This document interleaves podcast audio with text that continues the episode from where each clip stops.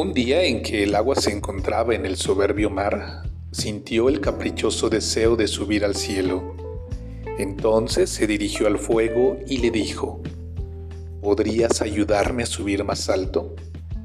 El fuego aceptó y con su calor la volvió más ligera que el aire, transformándola en un sutil vapor. El vapor subió más y más en el cielo, voló muy alto hasta los estratos más ligeros y fríos del aire, donde ya el fuego no podía seguirlo. Entonces las partículas de vapor, ateridas de frío, se vieron obligadas a juntarse, se volvieron más pesadas que el aire y cayeron en forma de lluvia. Habían subido al cielo invadidas de soberbia y recibieron su merecido.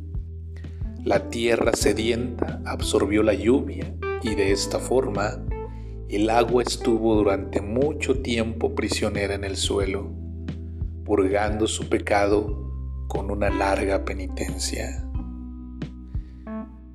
Buenas noches Dana, buenas noches Iker, buenas noches Naye.